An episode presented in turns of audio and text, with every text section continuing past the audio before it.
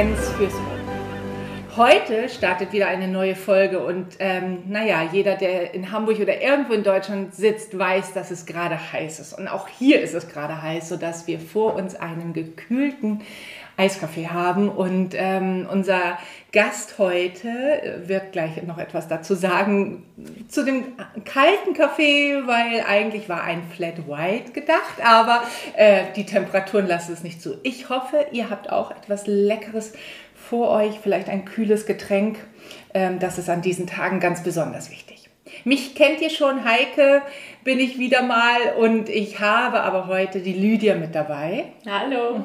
Und die Lydia kennt ihr ja aus unserem Essenz-Team und wir haben einen wunderbaren Gast, Georg Abel. Dr. Georg Abel, schön, dass du angereist bist. Ja, hallo und vielen Dank für die Einladung. Sehr, sehr gern. Wir haben ein spannendes Thema mit dir vor, weil wir auf das immer wieder angesprochen werden und ähm, ich dich neulich mal in einem Vortrag oder beziehungsweise in einer Fortbildung kennengelernt habe, ähm, was, wo es da so um Sporternährung und Muskelaufbau ging. Und ähm, da hört man natürlich immer mit ganz großen Ohren zu, weil das ein so brandaktuelles Thema ist.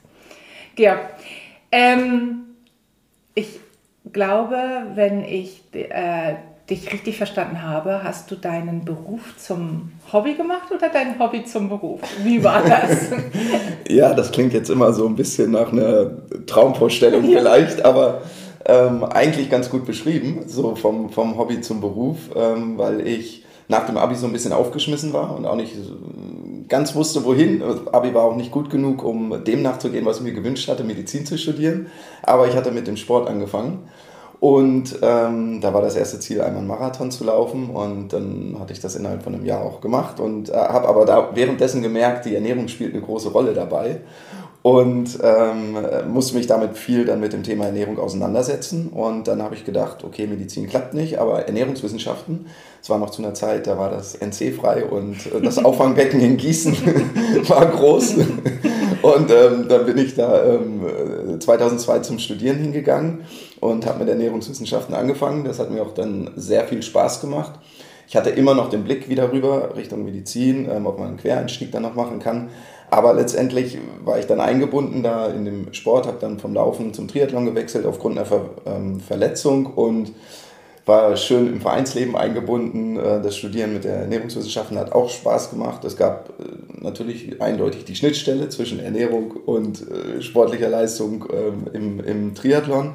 Und dann habe ich Freude, Spaß daran gefunden. Und von daher hat sich das eigentlich so überschnitten, aber ich glaube, so der Ursprungsgedanke ähm, kam das über das Hobby dann zum Beruf und dann ging es ja irgendwie weiter, das noch in der Praxis und Theorie miteinander zu verknüpfen, ja.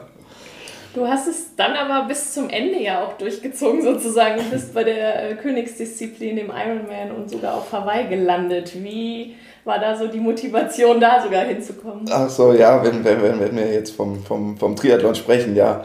Also ähm, gut, man fängt an irgendwo vom Laufen bis man schwimmen kann, bis man Radfahren kann. Dauert das dann vielleicht auch etwas. Sag mir jetzt nicht, du hast das Schwimmen erst gelernt.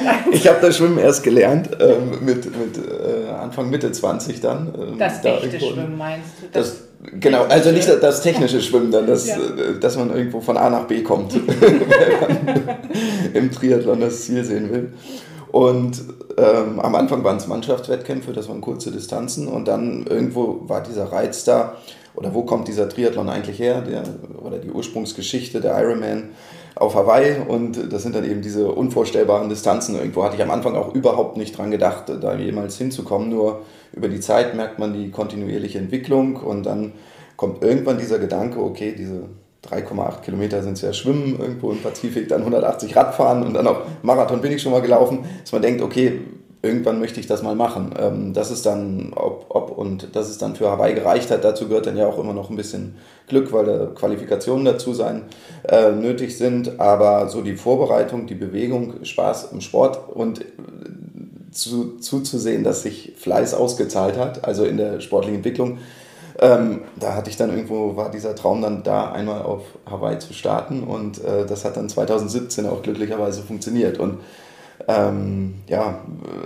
der Weg dahin eigentlich, der ähm, unter anderem auch mit diesem Vereinsleben, aber auch der sportliche Alltag ähm, hat mir eigentlich sehr gut gefallen und natürlich auch teilweise stressig, und auch alles unter einen Hut zu kriegen dann. Also du hast nicht immer so gestrahlt wie jetzt während okay. der langen Trainingseinheiten, oder? nein, nein, nein, bestimmt nicht. Es gibt auch die Tage, wenn man dann morgens um fünf aufsteht im Winter und der Wecker klingelt. Okay, muss das jetzt sein? Warum mache ich das? Oder es regnet und äh, man fährt bei Nieselwetter irgendwo draußen rum. Aber ähm, was motiviert dich? Äh, also da war es, ich habe das nie in Frage gestellt zu dem Zeit, zu, zu dem Zeitpunkt, weil ich immer diese dieses Bild vor Augen hatte. Ich, ich war natürlich irgendwo auch ein bisschen fanatisch dann im Tunnel und habe jedes Jahr diesen Wettkampf da verfolgt, hatte da in Anführungszeichen die sportlichen Idole und habe mir das so wirklich ähm, im Kopf ausgemalt. Wie ist es da drüben? Wie ist es da, wo diese in Anführungszeichen so großen sportlichen Geschichten geschrieben wurden, einmal dabei zu sein, das zu erleben und da an dem AI-Drive ähm, einzulaufen, auf diesem Highway da durch die Lavawüste zu fahren und im Pazifik zu schwimmen. Und das war irgendwo so diese Motivation, das, das einmal erleben zu dürfen. Da ging es mir gar nicht darum, wie schnell bin ich jetzt da drüben oder sowas, nur es braucht natürlich diesen Aufwand, um einmal da dann teilnehmen zu können. Und das war, ähm, das war irgendwo immer ausreichend, um mich zu, zu motivieren. Klar, auch mit den Tiefschlägen, man zweifelt, gab Verletzungen zwischendrin ähm, und äh, aber irgendwo war dieses Ziel, diese Vorstellung oder einmal das zu erleben, zu spüren. Am Ende sind wir irgendwo Gefühlsmenschen und von Gefühlen gesteuert und Absolut. Und wenn man erstmal dieses Bild vor Augen hat, also es gibt dazu ja wahnsinnig viele psychologische, tolle Bücher, ja. äh, die Macht der inneren Bilder. Und wenn du das beschreibst, wie du in den Pazifik eintauchst oder wie du die Ellie da runterläufst, und ja. das, das kann man ja jetzt schon mitspüren, oder? Aber ich finde, ja. was, du, was du am Anfang sehr, sehr gut schon formuliert hast, ist zu sehen, dass ich mit Fleiß ein bestimmtes Ziel erreichen kann, was man ja nun mit einem ja, gezielten Training und auch ja. der passenden Ernährung eben erreichen kann. Und das ist ja auch etwas, was man dann entsprechend weitergeben kann. Ja, in jedem Fall. Gerade jetzt so im Ausdauersport oder im Langzeitausdauersport, in diesen recht monotonen Bewegungen, Radfahren, Schwimmen, Laufen, ich war nie gut am Ball oder koordinativ stark, aber irgendwie Ausdauer oder hat er auch Freude daran gefunden und ähm, das, das zahlt sich in dem Bereich dann halt irgendwie, irgendwie aus oder man kommt voran. Ähm, aber ist natürlich nicht jedermanns Sache. Grundlage, glaube ich, ist immer, dass man auch Freude und Spaß dann an der, an der Sache an sich hat. Aber natürlich ist es schön, so Fortschritte an sich zu beobachten, zu sehen, egal wo, ob das jetzt beruflich, sportlich oder ähm, privat ist. Privat ist. Äh, genau. das, das, der Weg an sich macht dann ja Freude. Ja, richtig. Und ähm, ich springe jetzt nochmal zurück mit dir, mhm. weil ähm, wir sind in Gießen gestartet, wo du als Sportler gestartet so, bist. Aber ja. gleichzeitig ging ja auch das Studium dann los. Ja. Also du hast in Gießen studiert, du hast da promoviert, mhm. du hast danach eine Professur inne gehabt an der Deutschen Hochschule Schule für Prävention und Gesundheitsmanagement. Genau, in Saarbrücken. Das war nochmal richtig schön, die Verknüpfung nach dem äh, theoretischen Studiengang und der Praxis äh, im, im Sportverein in Gießen, das da zu verknüpfen, weil das sehr anwendungsorientierte ähm, Lehre Unterrichtsform war. Ähm, es war, die Hochschule liegt direkt am Olympiastützpunkt in Saarbrücken, also das sportliche Umfeld drumherum, sehr interdisziplinäres ähm, Feld, in dem, in dem ich gearbeitet habe mit, mit ähm, Sportwissenschaftlern zusammen, Trainingswissenschaftlern, äh, Ernährungswissenschaftlern und ähm, von daher war da auch schön dieser, zum einen diese Interdisziplinarität, also Sport, Ernährung äh, gegeben und ähm, auch noch die, die Praxis dazu, weil auch ja, ehemalige Sportler aus, aus den Kaderstrukturen dort vor Ort auch teilweise dann Kollegen waren. Und äh, das, das hat mir eigentlich sehr, sehr, sehr, sehr gut gefallen und äh, direkt dann ja, quasi von der Theorie zur, zur Praxis. In ja. die Praxis und wieder ja, zurück. Also genau. gerade diese Verknüpfung von Theorie und Praxis ja. ist ja immer das, was eigentlich das Highlight ist. Ja. Ne? Also wenn wir über Ernährung sprechen, dann haben wir auch immer gleich die Lebensmittel und wie sie auf der Zunge schmecken. Mit, äh, Geht das auch in der Praxis, also die Theorie, die wir da haben.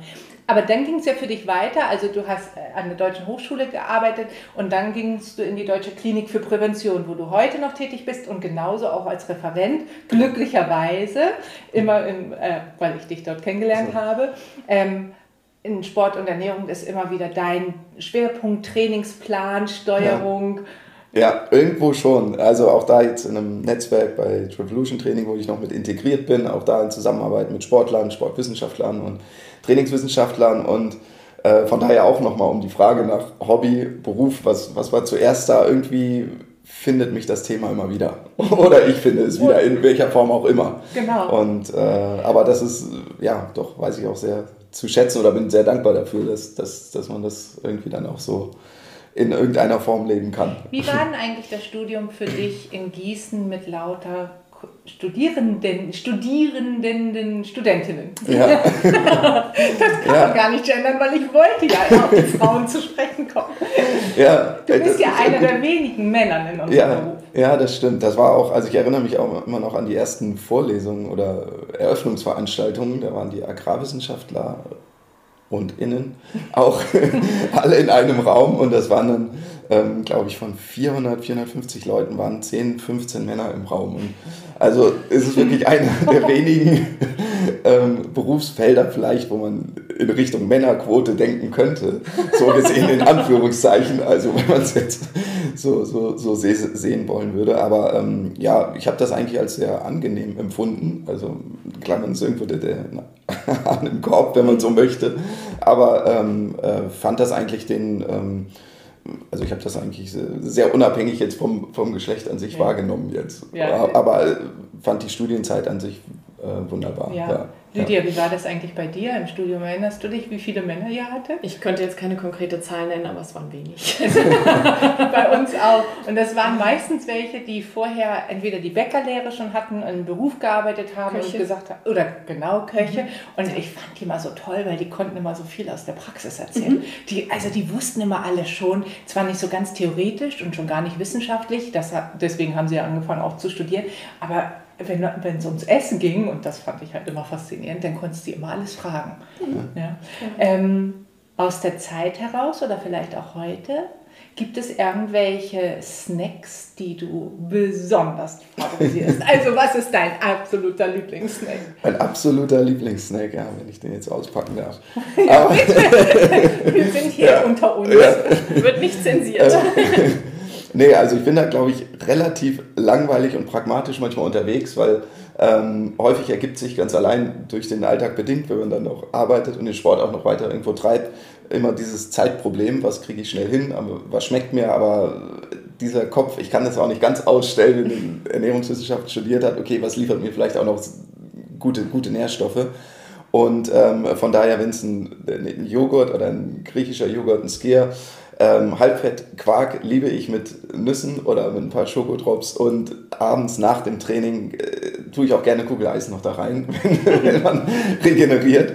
Ähm, und ähm, ich mag auch zum, äh, zum Porridge oder ein paar Rosinen so, so ein paar Kohlenhydrate, die dann in dem Moment einfach nochmal das, das äh, gut schmecken machen. Mhm. Esse ich dann ganz gerne. Und ein bisschen dunkle Schokodrops dürfen dann auch nicht fehlen. So. Die so fertig sind, genau, einfach oben drauf. Oben drauf ja. Es ist pragmatisch, aber in dem Moment, also ja, Proteine sind mit enthalten, ein paar gesunde Fette, wenn man noch äh, Nüsse entsprechend zuführt. Und, und, verbindet doch wieder Genuss und Gesundheit. Genau. klasse. Ja, ja. ja, Und da kommt ja auch immer noch dieser Belohnungseffekt manchmal dazu. Ähm, nach einem anstrengenden Tag, egal ob das beruflich oder mit dem Sport. Und ähm, so, ich finde den Kopf immer noch ganz wichtig zum Abschalten dabei oder beim, beim Essen an sich, bei der Ernährung, in der Ernährung an sich. Ja. ja.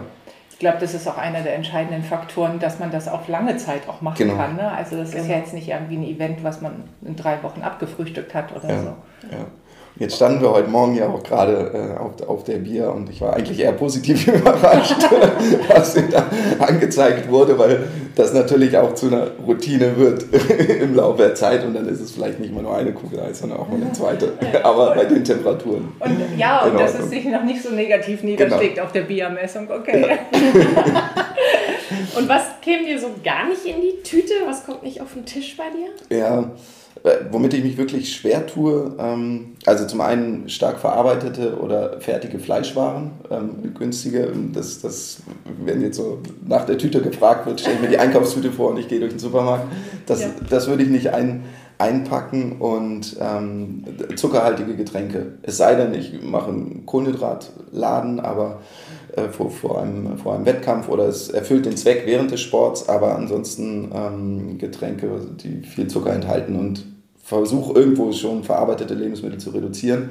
Aber das sind jetzt so die, die Eher ersten so aus beiden. ökologischer Sicht oder mehr aus so ähm, geschmacklicher Sicht? Mm. Oder Was ist, was ist? Ich glaube, da spielt alles, alles mit rein. Also geschmacklich, kann, es kann auch dafür mal den richtigen Moment geben, mhm. wenn, wenn man irgendwo in, in den Bergen jetzt unterwegs ist und sein äh, Brot mit Wurst isst. Ähm, aber ich, da, dann schmeckt das ganz gut. Aber ich, ähm, ich, ich, mir fällt das einfach schwer, dieses, also da, da spielen alle Faktoren mit rein, ökologische, und dann denk, kommt ja auch das äh, Tierwohl dann auch mit. Ähm, und ich weiß auch, dass es vielleicht ernährungsphysiologisch nicht unbedingt sehr wertvoll ist in dem Moment. Ähm, klar, auch da gibt es Unterschiede dann wieder, aber ähm, da, da fehlt mir dann die Schwelle, das dann einzupacken Einzu und äh, genussvoll zu essen. Ja, ja also auch verständlich. Ne? Also, aber ich finde das eigentlich bemerkenswert, wenn du sagst, bei dem Trainingsumfang, den du ja jetzt hast, wie viele Stunden trainierst du pro Woche derzeit? Derzeit im Sommer durch das Radfahren, durch die langen Tage sind es 15 bis 20, ja. Okay. Äh, braucht man dann ja schon eine Menge Futter. Ja. Futter. und dann aber immer noch wählerisch unterwegs zu sein und zu sagen, nee, ähm, ich möchte auch trotzdem noch hochwertig essen. Ist, ja, ja, ja. hochwertig ist so, so ein Punkt. Es muss, ähm, für mich ist, äh, es muss halt irgendwie pragmatisch und einfach umsetzbar sein. Und mhm. dann gibt es natürlich die, hat man ja auch wieder eine Auswahl von, von Alternativen, aber äh, ich halte es einfach mit TK-Gemüse, wenn es mittags ist, dann ja. irgendwas zum, zum Aufwärmen, Kartoffeln, die man vorkochen kann und irgendwo von mir aus dann auch einen abge abgepackten Quark dazu. Ja. Ähm, einfach, weil ich weiß, da kriege ich eigentlich das, was ich, was ich brauche ähm, und es schmeckt mir in dem Moment auch gut und ich kann es einfach vorbereiten und ja. im Alltag umsetzen und das hat da die höchste Prämisse oder ein, ein Porridge dann und natürlich, man greift da vielleicht wenn in dem Quark dann statt zwei Zutaten fünf, sechs drin sind, äh, wenn der fertig ist oder man mischt, mischt ihn sich selbst, dann ist das ein, ein teilweise verarbeitetes Lebensmittel, aber für, für die Alternativen, glaube ich, immer noch ganz, ganz in Ordnung. Ja. Das ist unser Ansatz auch. Absolut. Und viele würden das ja vielleicht eher als Ausrede nehmen. Also ich mache jetzt entsprechend viel Sport, dann kann ich mir jetzt auch einfach mehr leisten. Und zu einem Teil stimmt es ja auch, aber ja. die Qualität, gerade wenn es dann nachher um Leistungssteuerung geht, spielt dann ja doch eine andere Rolle. Aber auch da würde ich immer löse, würde ich mich auch immer lösen äh, vom, vom perfektionistischen Ansatz, weil das ist ja nicht, so funktioniert der Mensch ja nachher auch nicht. Also Nein. ich weiß auch, wenn ich, warum soll ich kein Eis essen, wenn ich gerade Lust und Durst auf dem Eis habe äh, oder Hunger auf dem Eis habe und ähm, da, da spielt irgendwo immer diesen Spielraum lassen für 20 Prozent. Ähm, ja, und wenn es dann mal 20 Prozent Quatsch, ja. Und wenn es abends mal spät ist und man ist müde und braucht schnell noch was zu essen, ja, warum darf es dann nicht mal eine Portion Pommes sein? Ja. Also klar, es ist immer eine Frage de, des Ausmaßes und in welchem Kontext, aber ähm, irgendwo spielt das immer noch mal mit aber es ist ja auch genau richtig, diese, diese Themen zu kennen und auch selber im Alltag zu spüren, die dann ja auch wieder die Patienten, die zu uns kommen oder in, in Workshops und Seminaren die Frage stellen, wie, wie kann ich das umsetzen? Ja. Habt ihr nie diese Genusswillen? Und das haben wir ja genauso. Und dann kann man natürlich auch ganz anders und besser beraten, um zu schauen, okay, was sind denn jetzt die Fragestellungen, die derjenige mitbringt? Ja, ja. Ja, und ich finde es auch so entscheidend, dass selbst wenn du sehr, sehr hohe Ziele hast, immer noch Mensch bist. Ja, und immer noch gucken musst, schmeckt das jetzt gerade, habe ich da Lust drauf? Ähm, es ist spät, es ist nach 18 Uhr, äh, wo einige mhm. wollen ja nicht mehr nach abends essen und sagen, das geht auf gar keinen Fall, aber dass es diese Uhrzeitregelung gar nicht gibt, dass man eine Pommes mit, isst du die mit Ketchup oder mit Mayo? ähm, Schranke. Nein, am liebsten. Nein, eigentlich eher, eher, ähm, eher, eher mit, mit, äh, mit Ketchup. Ja? Ja, ja? ja? Also ich bin auch bei Schranke dabei, aber ich würde mich sogar für die ähm, Mayo entscheiden. Wie du? Ich wäre auch Team Ketchup. das ist perfekt und es wäre für mich. Also alles, alles in Ordnung. Also und äh, bei den Pommes gibt es ja auch so große Unterschiede. Also man kann ja sogar da noch wählerisch sein, ne? Ja. welche Pommes da besonders gut sind. Ich finde das nur so ähm, schön zu hören von dir, dass du ja sehr ambitioniert bist in deinem privaten Leben, sportlich betrachtet und trotzdem dir diese Ausrutscher, sind das eigentlich Ausrutscher für dich oder sind das einfach, äh, das gehört dazu? Mm. Planst du ein? Äh, teilweise plane ich es ein oder ich mhm. weiß, das ist jetzt ähm, Sonntagabend war immer so ein Klassiker. Da weiß ich, ich habe jetzt zwei Tage hart irgendwie oder viel trainiert. Natürlich äh, Arbeit fällt an den Tagen weg, aber da freue ich mich dann auch, wenn man abends entspannen kann und isst eine große äh, Pizza und hinterher den, den Snack, aber da ist auch nichts dabei. Also ich, natürlich gibt es immer gesündere Alternativen, aber ähm, in dem Moment schmeckt mir das gut, trägt zur psychischen Entspannung dabei mhm. und letztendlich, je nachdem, was auf dieser Pizza ist, wie die zusammengestellt ist, kannst du auch darüber die wertvollen Inhaltsstoffe zuführen. Ähm, klar, wenn man sich wenig bewegt, dann wäre mir auch gar nicht nach diesen Lebensmitteln in den, ja. in den Mengen dann. Ähm, aber äh, so, so tut das dann auch gut. Ja. ja, ja. Also es ist schon irgendwie, glaube ich, ein bisschen ganz ausstellen kann man den Ernährungswissenschaftler dann nicht.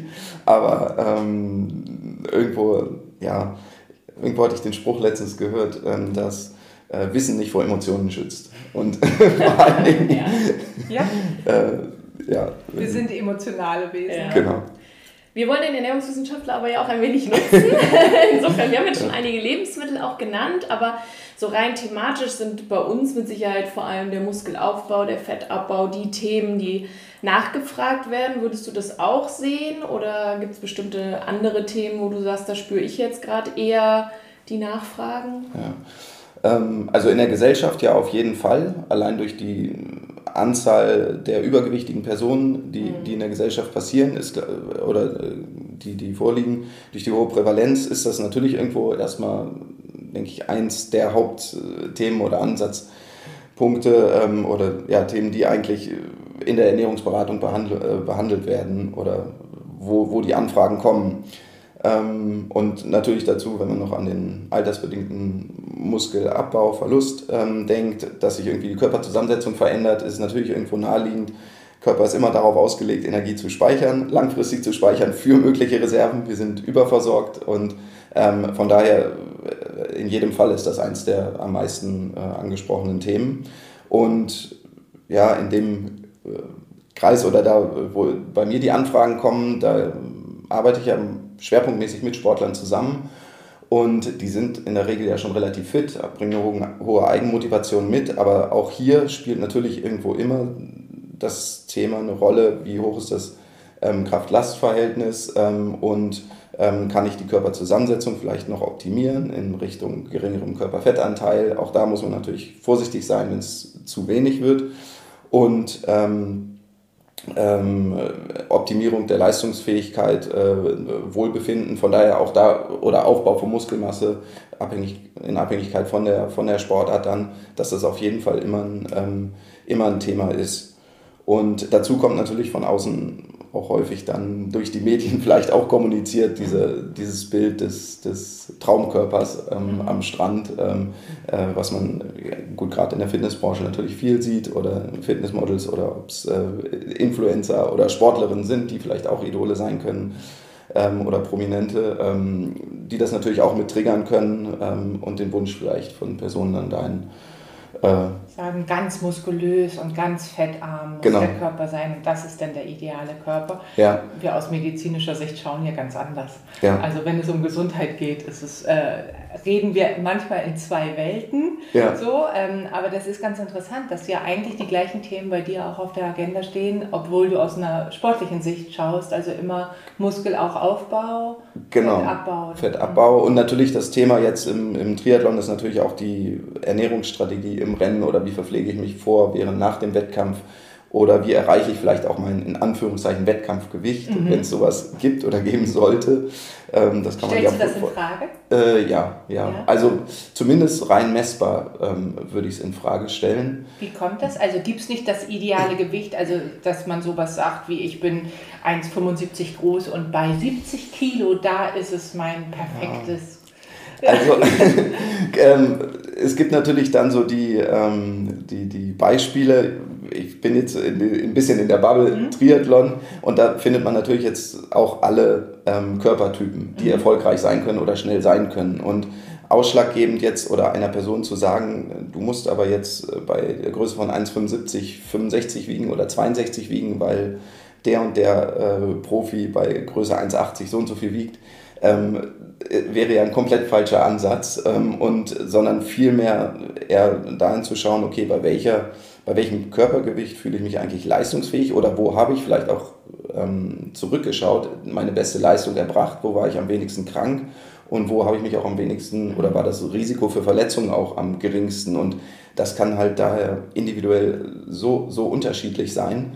Und ähm, auch da gibt es die, die ähm, ja, auch wenn man sich da in der Triathlon-Szene jetzt umschauen würde, die prominentesten Beispiele, die ganz unterschiedliche Körpertypen haben. Und ähm, da kann der BMI von 18 bis vielleicht auch 25, 26 reichen, wenn man jetzt, wenn man jetzt den BMI betrachten würde. Aber ähm, dass das äh, dass ich mich da nie an so Zahlen festmachen würde und vor allen Dingen ähm, kann es teilweise dann auch den Spaß oder die Freude an dem Sport ähm, ähm, mindern und den Fokus vielleicht ganz woanders hinlenken, zu sagen, ich muss jetzt so aussehen, also muss ich Gewicht verlieren.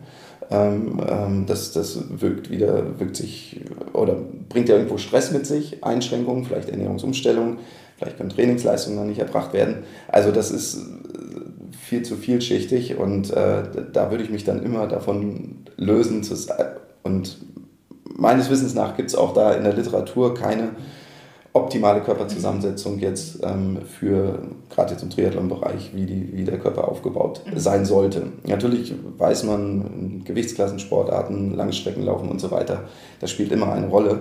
Aber ähm, da, da, das ist ein ganz, ganz dünnes Feld. Mhm. Also wenn ich dich jetzt richtig verstehe, es geht um, wie viel Spaß macht mir der Sport noch, wenn ich das und das wiege, wie ist meine Verletzungsgefahr, wie ist meine sportliche Leistung überhaupt. Mhm. Ähm, Gibt's, also das, das, sind, das sind ja ganz andere Parameter als die Zahl auf der Waage. Genau, genau. Das sind zum einen ganz andere Parameter. Jetzt muss man natürlich auch gucken, von welchem Sportler spricht man. Mhm. Wenn wir jetzt natürlich einen Weltklasse-Athleten haben, der die Tour de France gewinnen möchte, ganz klar, das sind ja ganz, ganz andere Ansprüche wieder, dann, dann muss man wohl auch mit Zahlen arbeiten. Aber jetzt, wenn man von Breitensportlern, ambitionierten Breitensportlern spricht, die das neben Beruf, neben Familie machen, ähm, um vielleicht auch die Freude an dem Sport zu haben oder so ein Erlebnis zu mhm. haben, so ein Wettkampf ins Ziel zu bringen, da würde ich das nicht an oberste Priorität setzen mhm. und auch nicht in, nicht in den Fokus rücken, mhm. weil man erstmal da nur, nur verlieren kann, sondern vielmehr, äh, ja, wo, woran habe ich denn Freude, kann ich den Sport noch so in meinen Lebensalltag integrieren. Ja. Okay, und was würdest du dann so als die Top-Punkte jetzt von Ernährungssicht äh, sehen, um Muskulatur aufzubauen? Also wo guckst ja. du da vor allem drauf? Ja, als erstes ähm, natürlich beim Muskelaufbau, also gut, Proteine spielen ja irgendwo immer eine Rolle gerade wenn es darum geht, neue ähm, Muskelmasse, Muskelstrukturen aufzubauen. Ja. Ähm, die Ernährung, also ich finde den Begriff bedarfsgerecht einfach immer schön, ähm, weil das irgendwo individuell sich immer dann darin widerspiegelt, wie viel bewegt sich die Person. Das heißt also danach ähm, alle Mikronährstoffe, Vitamine, Mineralstoffe sollten zugeführt werden und dann auch die, die Ballaststoffe für Darmgesundheit, Immunsystem, alles was damit auch äh, zusammenhängt. Und ähm, Flüssigkeitszufuhr natürlich auch noch das nächste Thema. Und jetzt für Muskel, äh, Muskelaufbau brauche ich natürlich neben der Ernährung erstmal entsprechendes Training. Und, ähm, das heißt, du würdest eher das Training in den Vordergrund setzen und gar nicht die Ernährung? Sowohl als auch. Ich würde, aber ich kann natürlich keine Muskeln aufbauen, wenn ich nur Proteine esse Schade. und kein Training. Aber das, damit werden doch die ganzen Eiweißshakes. ohne, ohne Training Muskel aufbauen. Ja, ich habe es ich hab selbst in der Intensität noch nicht ausprobiert, ja. das Training wegzulassen und nur was aufzunehmen. Aber ähm, bisher ist mir aber auch noch kein positiver Referenzfall da, mhm. dazu bekannt. Ich weiß nicht, ob euch der schon. Nein, leider ist, nicht. Und äh, wir und, hätten wahrscheinlich die Butze voll, wenn wir sagen würden, das würde ohne Training gehen. Ja, genau.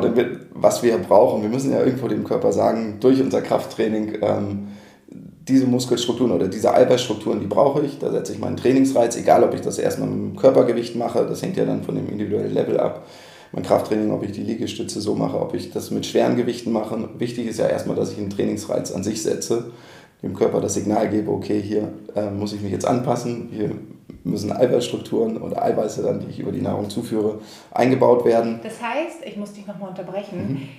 jeder Muskelaufbau ist eigentlich nur eine Anpassung an äh, das könnten wir möglicherweise nochmal vorhaben.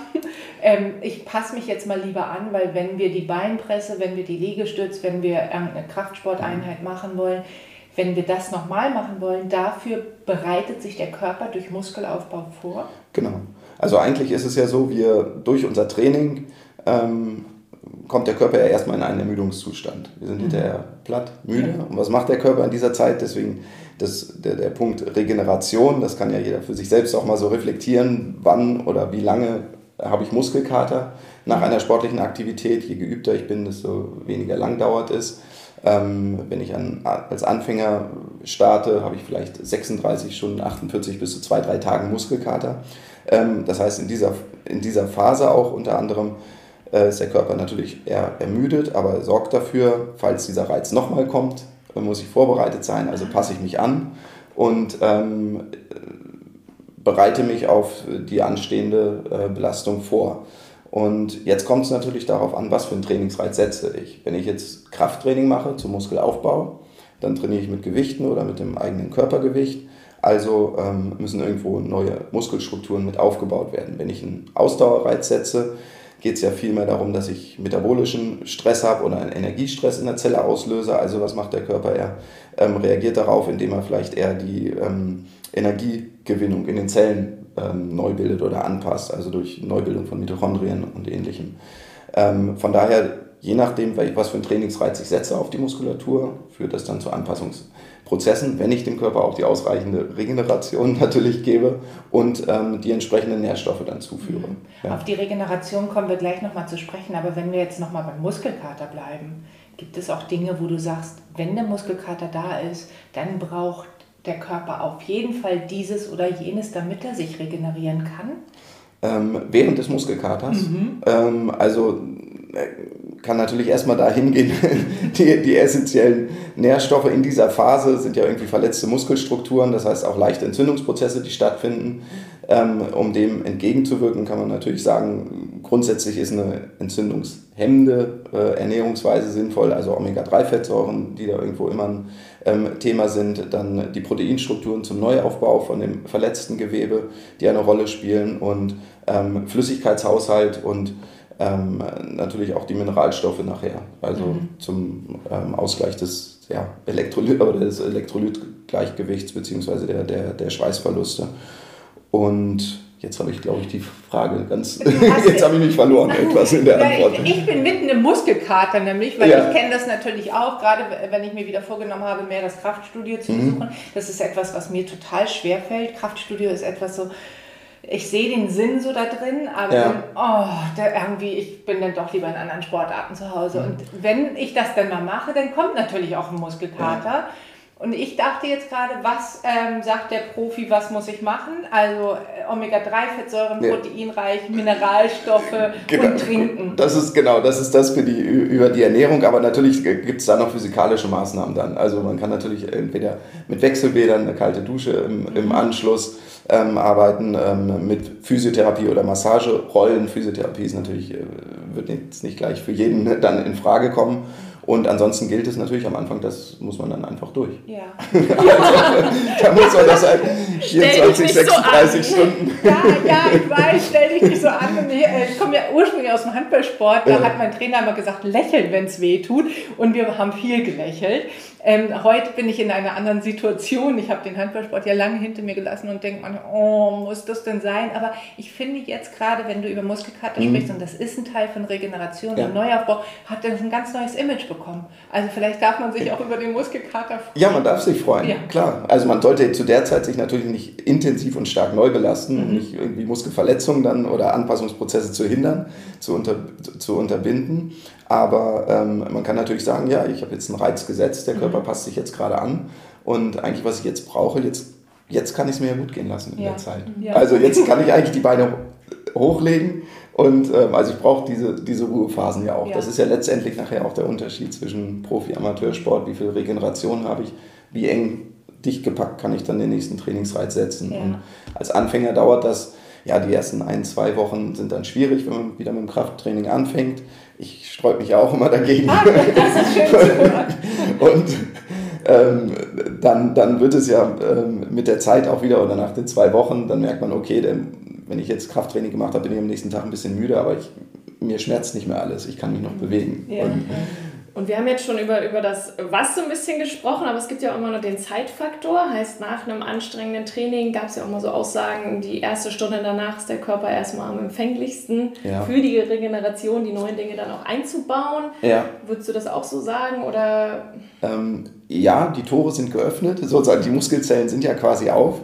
Ähm, jetzt ist auch wieder so die Frage, wer fragt. Also wenn ich jetzt mhm. jemanden habe, der Körperzusammensetzung verändern möchte, Gewicht verlieren möchte und ein Amateur-Breitensportler ist und ähm, der drei, viermal die Woche trainiert, da würde ich einfach sagen, ist einfach im Anschluss an dein Training, wenn das jetzt eine halbe Stunde, dreiviertel Stunde war äh, oder auch eine Stunde, wenn du wieder Hunger bekommst und achte darauf, dass es einfach wirklich eine nährstoffreiche Mahlzeit ist. Also Proteine, ähm, äh, Mineralstoffe, also äh, Gemüse, Obst, ähm, alles, was wir, ähm, was den Teller erstmal bunt macht und äh, kombiniert mit einer Proteinquelle und dann die Frage, ja, was steht als nächstes an, wie viel Energie habe ich jetzt vielleicht verbraucht, auch noch Kohlenhydrate so ein bisschen nach Bedarf Bewegungsverhalten hinzufügen. Ähm, wenn ich einen Profisportler habe, der irgendwie dann zwei, dreimal am Tag trainiert und die Regeneration schnell gefördert werden soll, klar, die Zellen und, und für, die, für die nächste Trainingseinheit quasi ja vorbereitet werden muss, ähm, da ist ja eher der Gedankengang während der Einheit schon, okay, wie kann ich jetzt ähm, möglichst schon die nächste Einheit vorbereiten. Das heißt, da spielt die Verpflegung während der Trainingseinheit vielleicht eine Rolle und dann natürlich auch die schnelle Regeneration. Das heißt, innerhalb der ersten halben Stunde die Kohlenhydratspeicher in der Muskulatur sind geöffnet, also möglichst ähm, schnell Kohlenhydrate, leicht verdauliche Kohlenhydrate zuzuführen und leicht verdauliche Proteine dann zuzuführen oder Molkenprotein, was dann ja klassischerweise genutzt wird oder genutzt werden kann.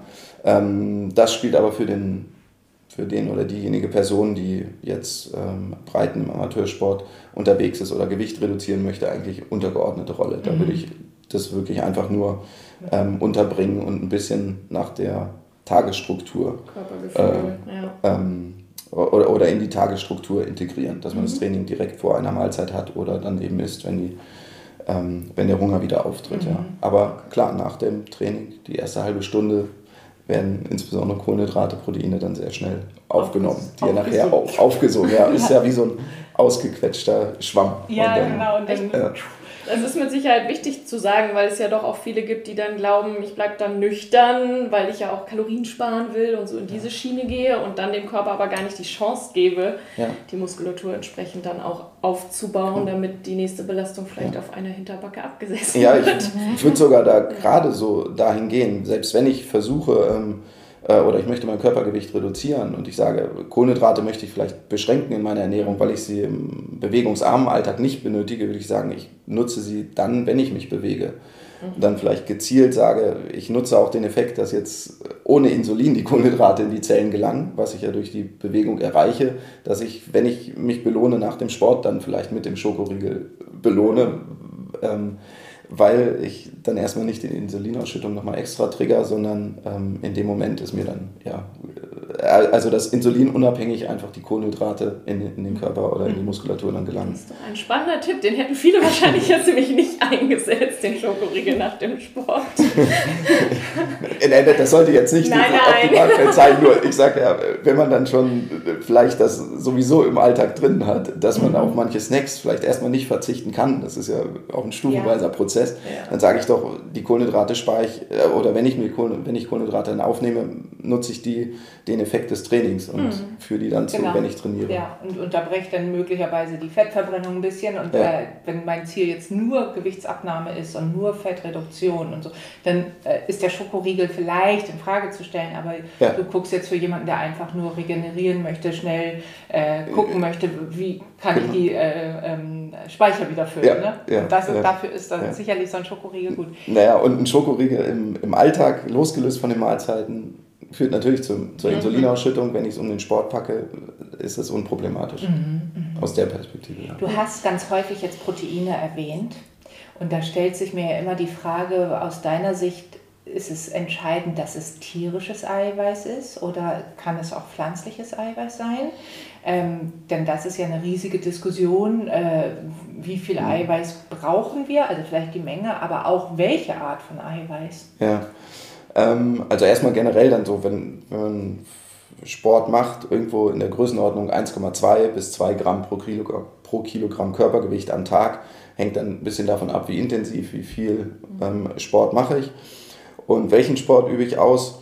Und ähm, aber der, der Proteinbedarf an sich, klar, das tierische Protein oder das angesprochene Molkenprotein hat jetzt eine sehr hohe biologische Wertigkeit, wenn wir da an die essentiellen Aminosäuren denken, der Gehalt oder auch die verzweigkettigen Aminosäuren, die ja sehr ähm, hohen Gehalt oder im hohen äh, äh, der Gehalt in dem Molkenprotein an verzweigkettigen Aminosäuren so mhm. ist sehr hoch mhm. ähm, ähm, und dadurch auch ähm, für die Regeneration, für, für Regeneration anabole ähm, Potenzial, was da, daraus ähm, hervorgeht, ähm, sehr gut geeignet.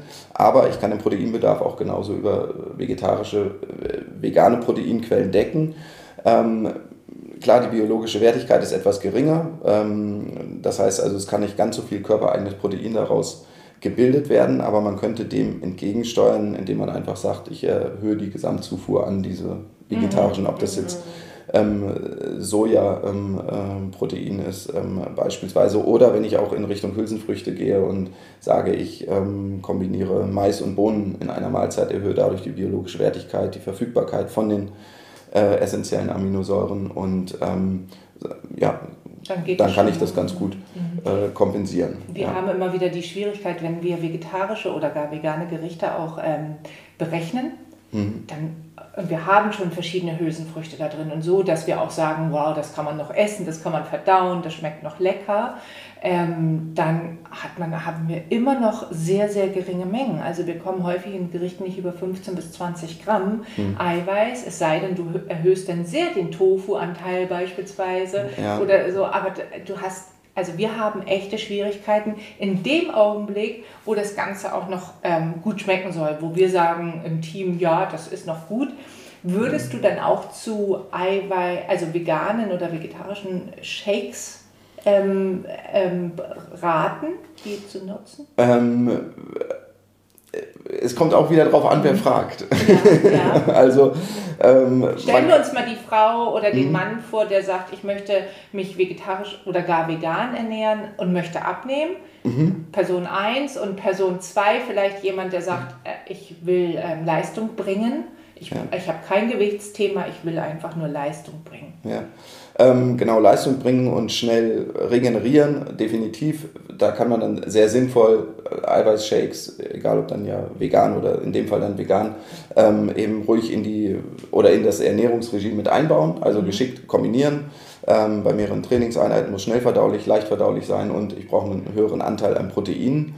Ähm, und da spielt ja auch ähm, gut die Energie, die ich dann darüber zuführe, 20, 30 Gramm Proteine, wenn das dann sind das irgendwo 150 bis 200, je nachdem wie hoch der Kohlenhydratanteil ist, nochmal 150, 200 Kilokalorien extra. Ähm, bei einer Person, die jetzt Gewicht verlieren möchte, muss man diesen Energiegehalt dann natürlich wieder mit berücksichtigen. Und da würde ich schon immer, immer versuchen, den Food First Ansatz jetzt, äh, da habt ihr natürlich jetzt noch mehr, mehr Erfahrung, wie, wie das geschmacklich sich dann ähm, gestalten lässt ähm, oder wie, wie, wie, wie es umgesetzt werden kann, was die Proteinmenge dann an, ähm, angeht. Aber da würde ich jetzt nicht den Eiweißshake irgendwo als essentiell oder irgendwo in, in, in ein Ernährungsregime mit einbauen. Mhm, da, ja, ja okay. da würde ich eher ähm, immer versuchen, den Lebensmittel. Ja, Lebensmittel. Food first, Food das first but not only. Ja, food first, but not only. Ja. Das ähm, hört sich gut an, oder? Ja, ja, sehr plakativ, ja. ja. Ja, es ist ja nicht, geht ja auch nicht immer nur um die Proteine an sich. Es kann ja dann vegane Ernährungsweise, wenn wir dabei sind, ob die Omega-3-Fettsäuren, ähm, äh, Zink, Eisen, das sind natürlich alles irgendwo äh, Nährstoffe, die, wo ein erhöhtes Risiko besteht für einen Nährstoffmangel. Und natürlich macht es dann Sinn, Food-First-Ansatz zu fahren, aber gezielt zu supplementieren oder mhm. zu ergänzen. Mhm äh, so wie der Name dann ja auch sagt, Nahrungsergänzungsmittel, ähm, äh, um dann. Ja, richtig. Und wir haben ähm, da ja immer, also das, die Debatte Fleisch ja oder nein. Aber gerade bei Zink, was du sagst, oder Eisen, das sind ja auch diese Lebensmittel, wenn man sie auch nicht häufig isst, aber wenn man sie in hoher Qualität isst, auch immer die äh, Lieferanten für Zink und Eisen und Selen und äh, you name it, die ganzen B-Vitamine, die sind ja alle in so einem Stück Fleisch drin. Das heißt, man hat mit wenig Fleisch eigentlich ganz viel aus Nährstoffsicht auch gelöst. Ja, definitiv. Das ja. ist eher was für Faule, oder?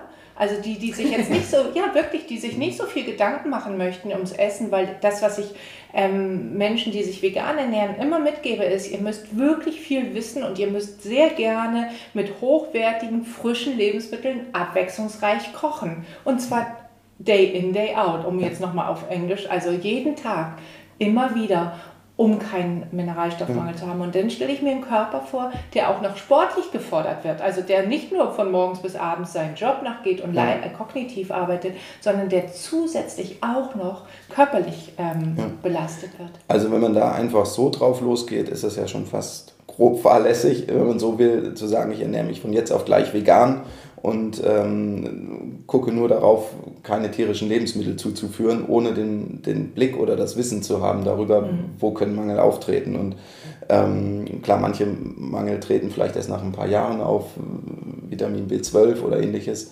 Aber ähm, ansonsten ähm, in dem Zusammenhang sollte man sich entweder wirklich dann professionell unterstützen lassen mhm. ähm, oder sich sehr, selbst sehr intensiv damit auseinandersetzen. Das ist ja gut häufig, bringen das ja auch ähm, vegan ernährende oder sich vegan ernährende Personen mit sich, dass sie sich mit dem Thema Ernährung sehr oder intensiv auseinandersetzen.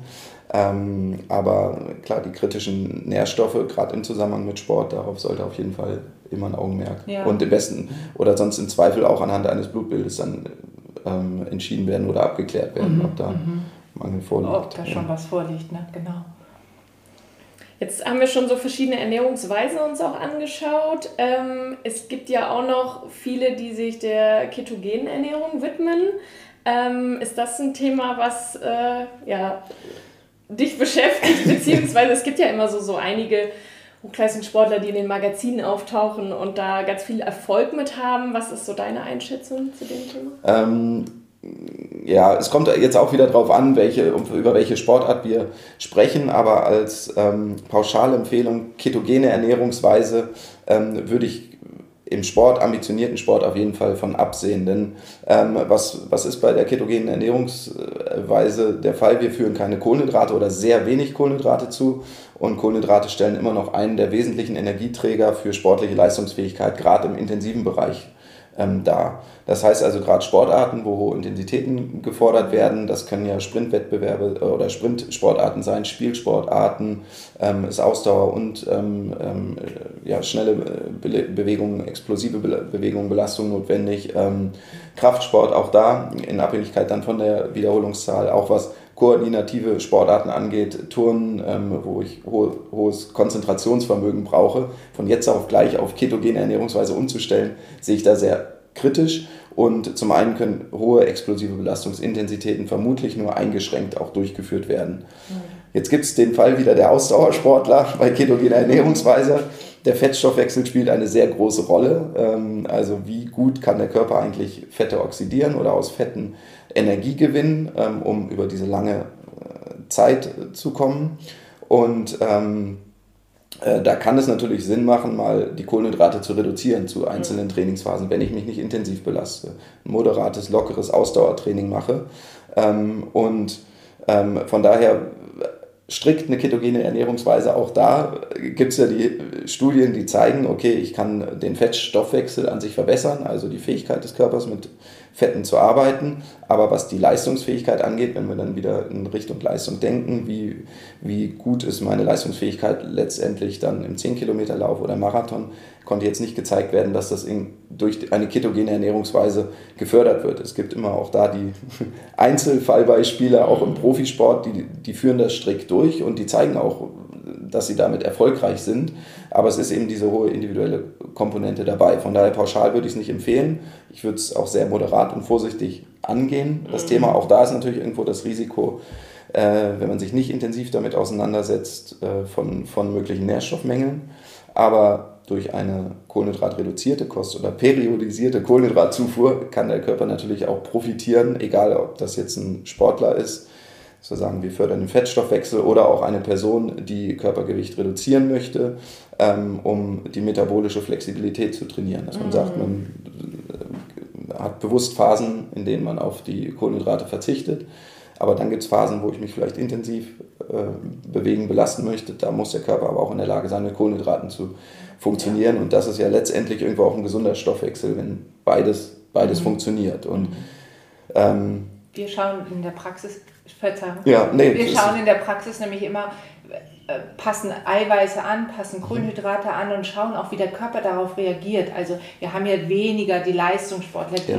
die du jetzt vor Augen hast, sondern eher die, die ambitionierten Freizeitsport machen und auch gezielt, mhm. gezielten Freizeitsport machen. Und da gucken wir auch, wie geht es eigentlich im eigenen Alltag mit der und der Menge Eiweiß, mit der und der Menge Kohlenhydrate, wie verändert sich der Körper. Und wir messen ja, das hast du vorhin gesagt, immer die, äh, die, mit der BIA auch die Körperzusammensetzung. Also ähm, wie viel Muskel, wie viel Fettabbau ist da, Muskelaufbau, Fettabbau. Jetzt kommt aber häufig die Frage, die Frage, ähm, ich würde gerne mehr viszerales Fett abnehmen, wenn man sieht, das viszerale Fett ist erhöht, oder aber ich hätte gerne gezielt das Gesamtkörperfett, also an Po, an Oberarm, an äh, Schenkeln, so. Ja. Was ist deine Erfahrung? Kann man da irgendwas machen, dass man irgendwie sagt, man nimmt jetzt ganz gezielt an den favori favorisierten Stellen ja, das nach schon?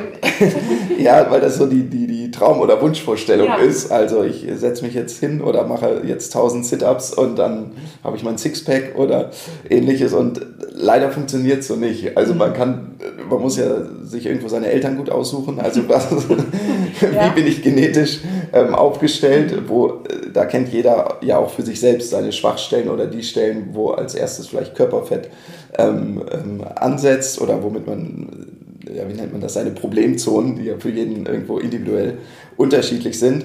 Ähm, von daher steuern lässt es sich nicht. Man kann natürlich jetzt hingehen und sagen, äh, man kann grob zwischen den Geschlechtern unterscheiden. Ähm, Männer, die das primär ja im Bauchraum irgendwo ansetzen, das Fett, das wird in der Regel auch als erstes wieder abgebaut. Ähm, bei ähm, Frauen eher im Po-Hüftbereich oder an den Beinen. aber jetzt zu sagen, äh, am linken Bein möchte ich jetzt das Fett abbauen oder jetzt möchte ich ein Stückchen am Bauch wegnehmen, ist, lässt sich so nicht steuern. Am Ende brauche ich irgendwo eine negative Energiebilanz und wo der Körper dann das Fett hernimmt, ähm, ist größtenteils dann genetisch mhm. gegeben. Ja. ja. Und jetzt, wo wir gerade schon über so, was ist gesund und was geht und was ist auch natürlich und so reden, gibt es zwischen, aus deiner Sicht, zwischen den verschiedenen Sportarten denn? Also ist Kraftsport gesünder als Freizeitsport, äh, äh Verzeihung, als Ausdauersport? Oder als Kraftausdauersport. Und Kraftausdauersport ist ja sowas wie Basketball, Fußball, Handball. Ja, so Spielsportarten, die so ein bisschen wechselhaften Charakter haben, aber sonst primär auch, also eine hohe Kraftkomponente, Rudern, ähm, Eisschnelllauf. Ähm, das sind natürlich so, so sehr kraftbetonte Sportarten mit einer kleinen Ausdauerkomponente dazu ähm, ob es da eine gesündeste gibt. Ja, also, genau. Also das werden wir häufig mhm. gefragt. Mhm. Dieses, was empfehlen Sie dann? Was ist denn die gesündeste Art und Weise? Und ähm, mhm. wir müssen dann natürlich blank ziehen, weil äh, die Frage ist, ähm, für wen ist wieder was am gesündesten? Mhm. Und das ist ja... Die gesündeste Form, also die erste Prämisse würde ich da legen, ist die Bewegung, die ich durchführe.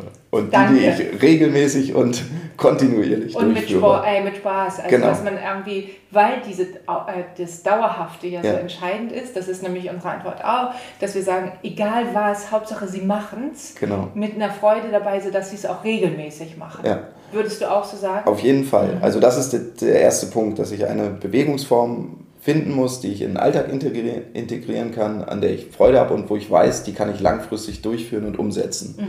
Ähm, und wenn ich dann hingehe im nächsten Schritt, okay, irgendwie macht mir alles Spaß und ich kann mir alles vorstellen, dann kann ich natürlich auch sagen, gut, was ist mein Ziel? Ich möchte irgendwie meinen Körperfettanteil reduzieren, ähm, Muskelmasse äh, oder Muskel, Muskel ähm, Anteil erhöhen, ähm, dann gehe ich da an, okay, da ist Kraftsport irgendwo effizienter, gerade wenn es darum geht, langfristig auch ähm, gesund zu bleiben und ähm, Muskulatur aufzubauen. Dann könnte man sagen, wenn ich fünfmal die Woche trainieren kann, eine halbe Stunde, ich mache dreimal Krafttraining und zweimal mache ich was ähm, Ausdauerbetontes. Und ähm, dann habe ich eigentlich schon mal ähm, ähm, die Möglichkeit, durch das Krafttraining Muskulatur aufzubauen. Das hilft mir langfristig, also auch in Ruhe mehr mhm. Energie zu verbrennen, verbrennen. Die meiste Zeit des Tages sind wir ja dennoch immer noch in Ruhe. Das heißt also, Krafttraining ist in dem Zusammenhang ja wesentlich effizienter. Wenn ich mehr stoffwechselaktive Masse habe, die ich auch in Ruhe versorgen muss, ist der Energieverbrauch höher. Also wird es mir längerfristig auch leichter fallen, Körpergewicht zu reduzieren oder mich weniger stark einschränken zu müssen in der Ernährung. Und dann natürlich das Herz-Kreislauf-Training oder Ausdauertraining dahingehend ähm, für die ähm, ja, Training des Herz-Kreislauf-Systems für die Gefäße und äh, letztendlich natürlich auch den Fettstoffwechsel, also dem Körper auch gezielt beizubringen, Fette verstoffwechseln zu können. Und das mache ich dann natürlich durch moderates, ähm, lockeres Grundlagenausdauertraining mit geringer Kohlenhydratverfügbarkeit, was dann eben auch mal nüchtern sein kann oder in im Abstand nach einer, nach einer mhm. Mahlzeit. Bist du eigentlich ein Morgen- oder ein Abendsportler? Sowohl als auch, aber ich liebe den Morgen. ja, ja. Okay. Also, nee, Morgen, Morgensport, mhm. Morgensportler ist schön, da schon für sich äh, ein paar, äh, etwas Bewegung durchzuführen und auch ähm, klaren Kopf sich zu sortieren und äh, mit mhm. dem Gefühl hinterher in den Start zu starten, mhm. zu sagen, jetzt, äh, ja, jetzt habe ich schon was geschafft, das kann mir keiner nehmen und in entsteht so eine positive Kette. Mhm. Ja. Was würdest du dem Ausdauersportler jetzt vielleicht speziell empfehlen, was die Lebensmittelauswahl betrifft? Ähm, auch da würde ich wieder unterscheiden zwischen ähm, Amateur-Leistungssportler, wenn man jetzt hingeht, man hat einen äh, ambitionierten Leistungssportler oder auch ambitionierten Amateursportler, der das mit einer gewissen Zielsetzung verfolgt, periodisierte Kohlenhydratzufuhr, geringe Belastungsintensitäten, weniger Kohlenhydrate zuführen, wenn ich mich intensiv bewege, belaste, immer Kohlenhydrate ähm, zuführen, um auch in diese Spitzen zu gelangen.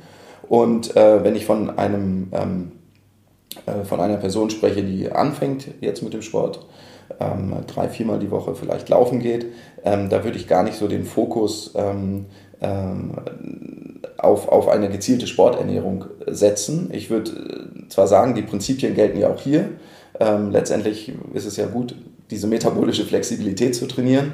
Ähm, das heißt, wenn ich mich wenig bewege, belaste, weniger intensiv, ähm, muss ich selbst schauen, wie viel Kohlenhydrate kann ich denn jetzt eigentlich zuführen. Mhm. Ähm, aber auch da den Fokus immer darauf legen, erstmal alle essentiellen Nährstoffe zuzuführen. Das heißt, der Teller irgendwie bunt sein, zur Hälfte mit Gemüse gefüllt, eine Proteinquelle dazu und dann schauen, wie viel ähm, Kohlenhydrate brauche ich noch, um vielleicht nicht zu stolpern, konzentrationsfähig zu sein ähm, beim, beim Sport. Und ähm, natürlich die Stimmung spielt auch immer noch eine Rolle und der Geschmack in, ja, der, in der Mahlzeit auch. Ja.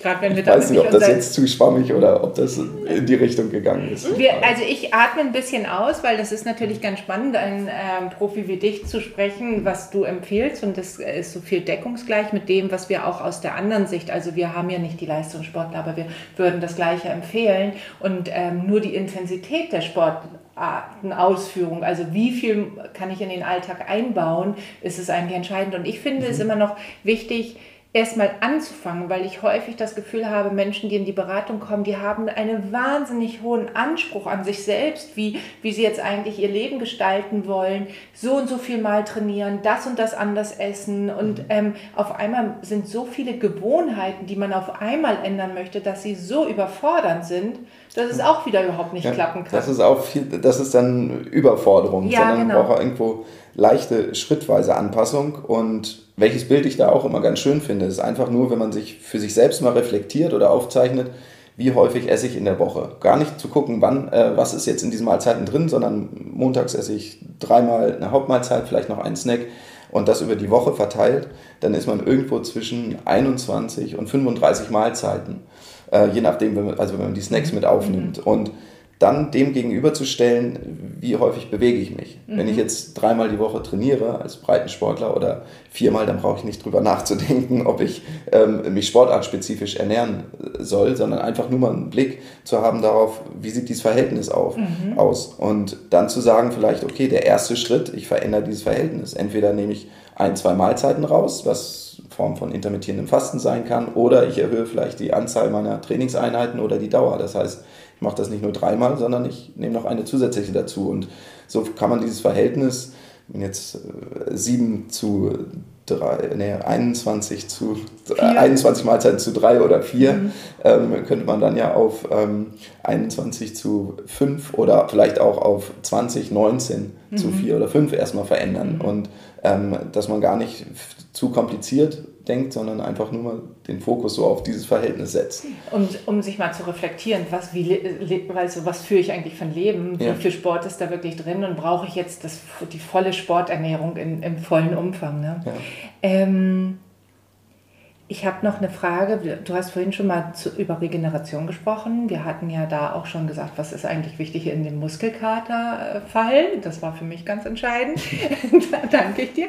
Ähm, Regeneration ist ja im Sport mindestens genauso wichtig wie das Sporttreiben generell. Also ein mhm. typischer Anfängerfehler ist ja auch, aus meiner Sicht, weil ich ihn häufig begangen, begangen habe, als ich Marathontraining hatte, immer nur trainieren, trainieren, trainieren und das Regenerieren vergessen. Ja.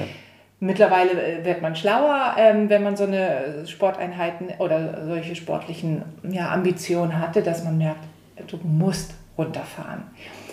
Wie würdest du da das Verhältnis sagen zwischen Sporteinheiten und Regeneration? Also wenn du so und so viel Trainingseinheiten hast, sagen mhm. wir mal die drei Trainingseinheiten, vier Tage regenerieren? Mhm. Also bei drei Trainingseinheiten, ich würde das am Anfang immer so gestalten, immer einen Tag Pause. Bei drei mhm. Trainingseinheiten, wenn wir uns eine Wochenstruktur anschauen, Montag, Mittwoch, Freitag oder Montag, Mittwoch, Samstag, mhm. dass man dann einmal äh, zwei Tage dazwischen Zeit hat. Bei vier Trainingseinheiten kommt das ja auch noch ganz gut hin über die Woche. Und ähm, ansonsten ähm, spielt natürlich, je, je trainierter ich bin, desto enger können die Abstände zu den Trainingseinheiten wieder gewählt werden. Mhm. Habe ich am Anfang zwei Tage Muskelkater, ja, kann ich das nach zwei, drei Wochen vielleicht schon wieder, könnte ich theoretisch am nächsten Tag, dann hängt es wieder von dem Zeitvolumen ab, die nächste Trainingseinheit setzen.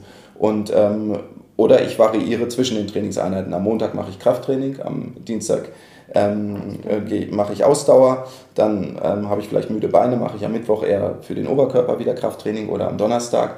Und ähm, da auch das Körpergefühl irgendwo walten lassen und lieber kontinuierlich ähm, ähm, geringe geringere Belastungen und kürzer ähm, äh, aufrechterhalten, als zu sagen, ich habe jetzt drei Wochen Zeit, jeden Tag zu trainieren und dann wieder Monate nicht. Oder ich habe jetzt am Wochenende mhm. einen Block, ähm, denn der Körper hat nicht die Möglichkeit, zum einen, was die ähm, äh, muskuläre Anpassung angeht, äh, nachzukommen und zum anderen darf man dann auch, gerade als Sportbeginner, dann auch nicht äh, unterschätzen, was die passiven Strukturen angeht. Sehnen, Bänder, Gelenke, die einfach längere Zeitraum, längeren Zeitraum benötigen, um sich anzupassen.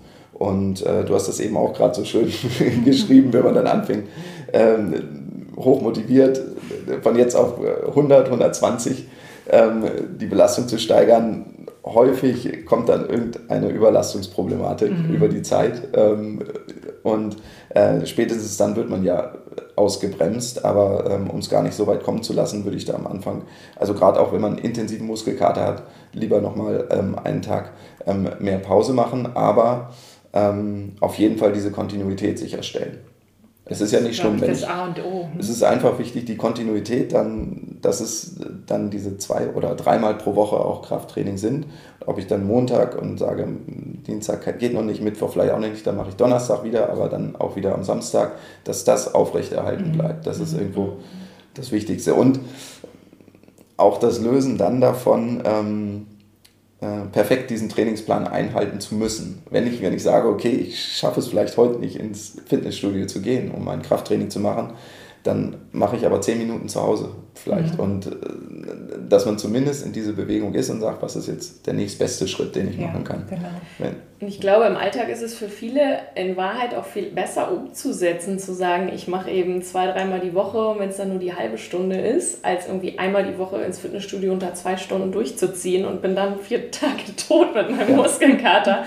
Also ja. da ist dieser kontinuierliche Reiz, der immer wieder gegeben wird, mit Sicherheit für so Anpassungsprozesse auch viel effektiver. Viel, viel effektiver, ja. Und vor allen Dingen hätte es das aufrecht. Man könnte ja sogar so weit hingehen, die 30 Minuten am Tag auf dreimal 10 Minuten aufzuteilen, mhm. wenn man ja, möchte. Genau, und das, ist, und, und das ist aber immer wieder auch in unserem Bereich, wenn wir Menschen begleiten in Ernährungsfragen, da ist weniger wirklich mehr. Also immer wieder diese Regelmäßigkeit, Gewohnheiten, Kontinuität. Das tut nur nicht so weh und es ist auch nicht so anstrengend und dann kann es ja schon nicht wirken, oder? Also vielleicht muss es immer ein bisschen weh tun, es muss anstrengend sein, damit es wirkt. Also so ist ja andersrum. Aber eigentlich äh, sagen wir immer das Gleiche.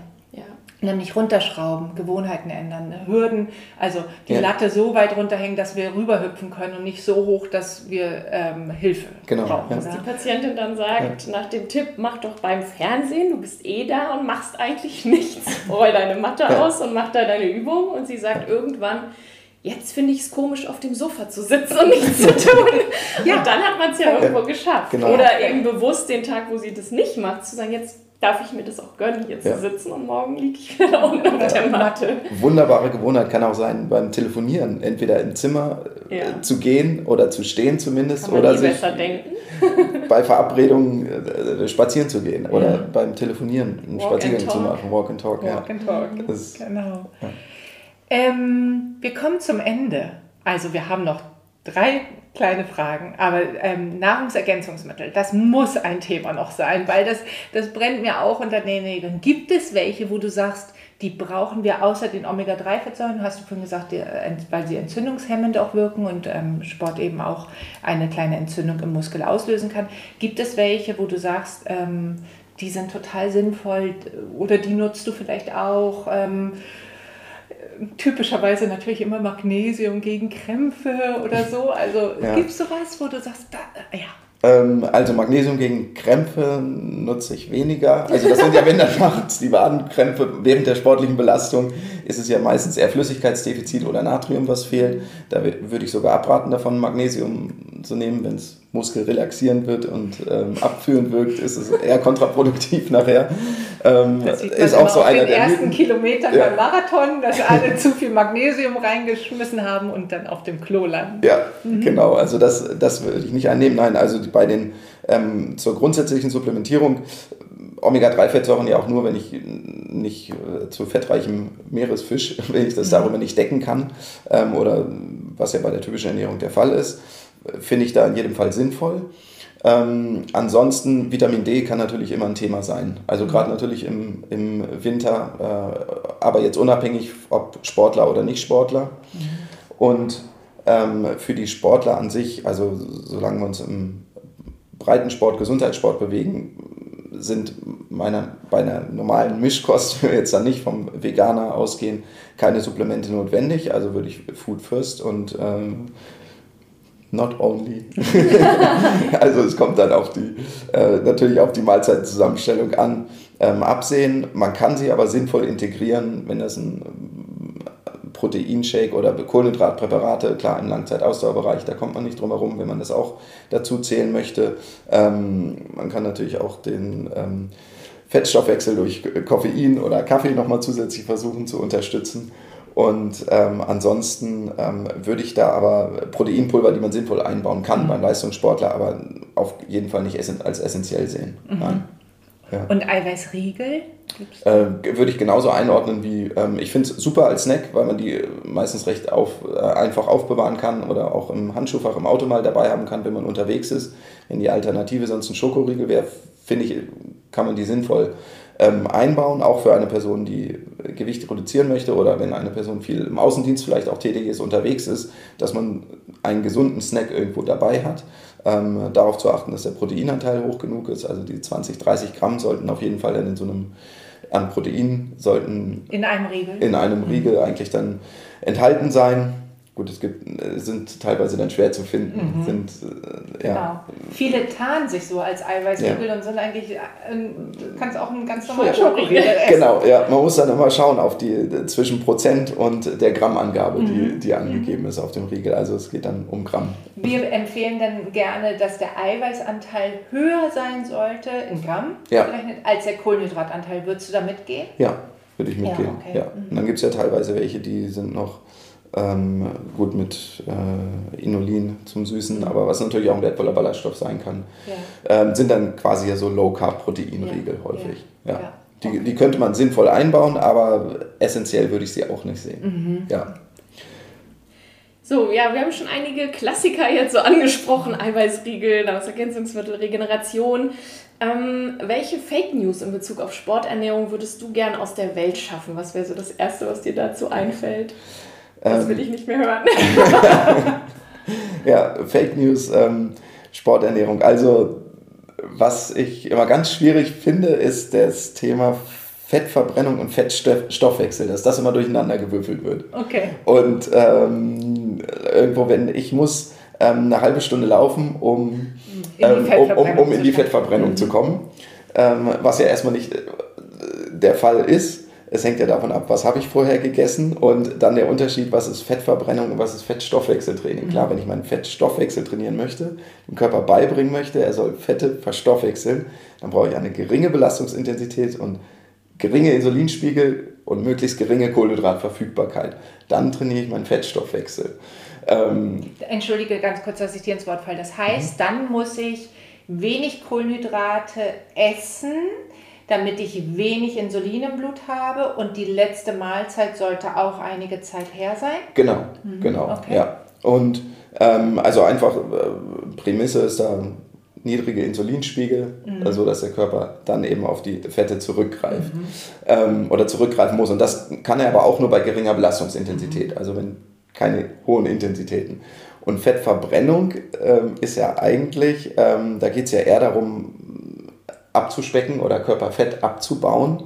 Und das erreiche ich ja, wenn ich einen möglichst hohen Energieumsatz habe. Das heißt mhm. also, wenn ich einen äh, intensiven Dauerlauf mache von einer Stunde, ähm, trainiere ich vielleicht nicht gerade meinen Fettstoffwechsel, weil ich viel Energie aus den Kohlenhydraten benötige, weil ich mich intensiv belaste.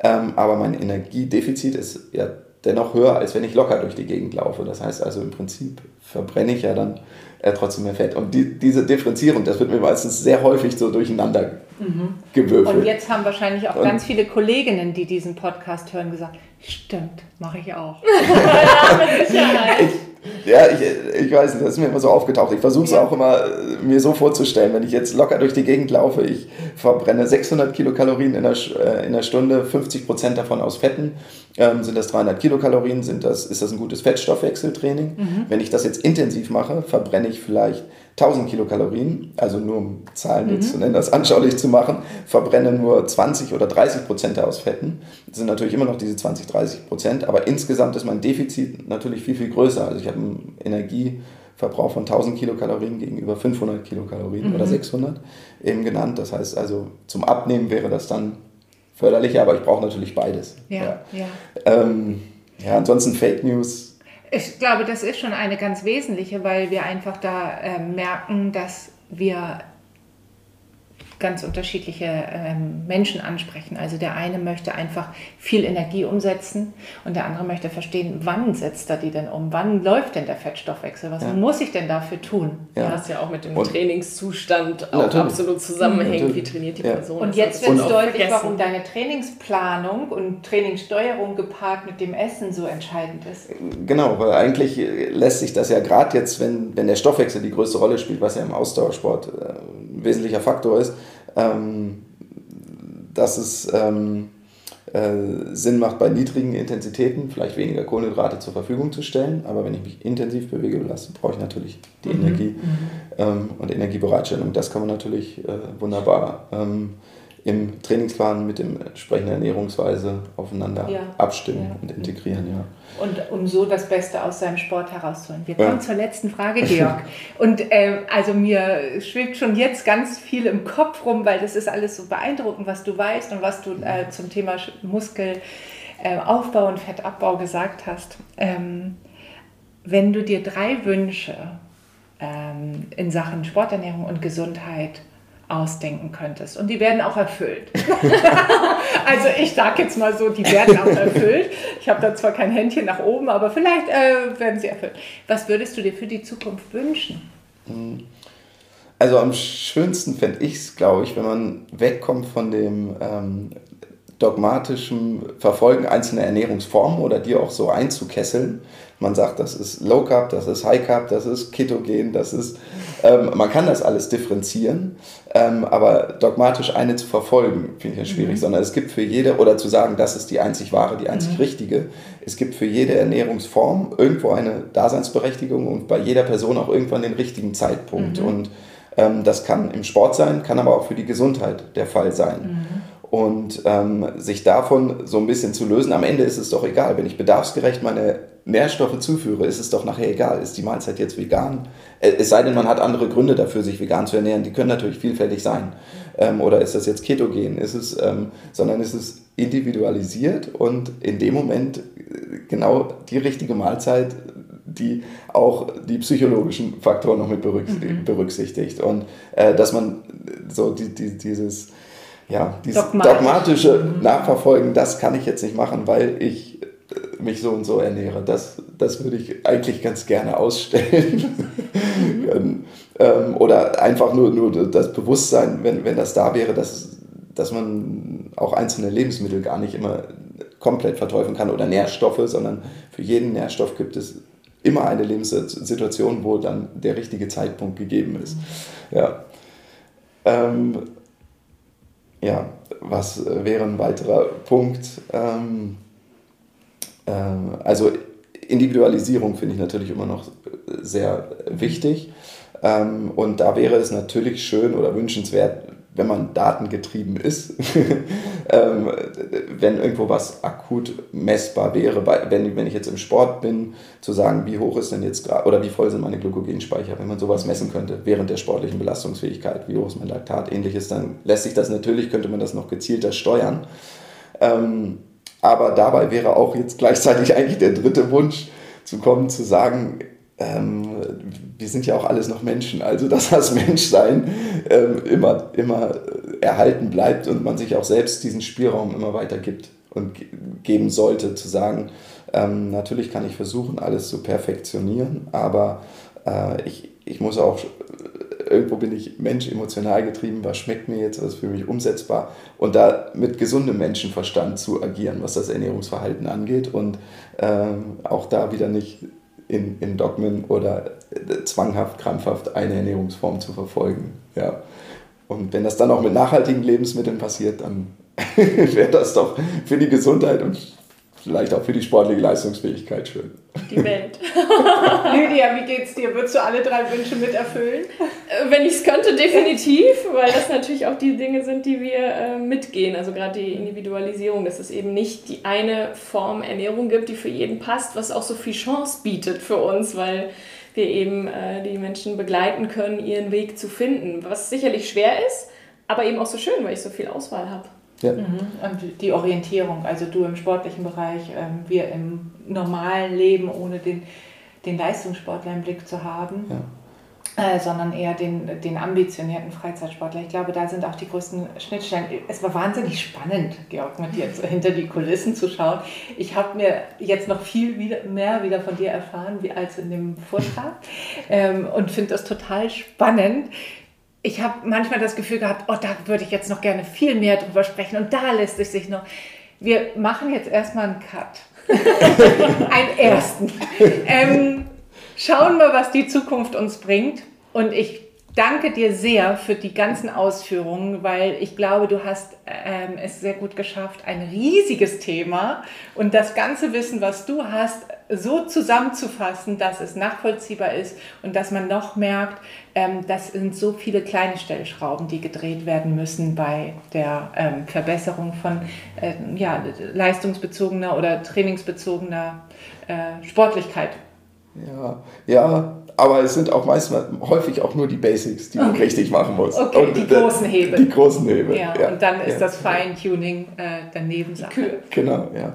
Nein, vielen Dank für die Einladung. Hat mich sehr, sehr gefreut, dabei zu sein und ich hoffe, dass ein paar Informationen vielleicht hilfreich sind für den wir einen oder anderen. Wir nehmen eine Menge mit. Also, wir sagen mal auf Wiedersehen und bis bald. Bis bald. Tschüss.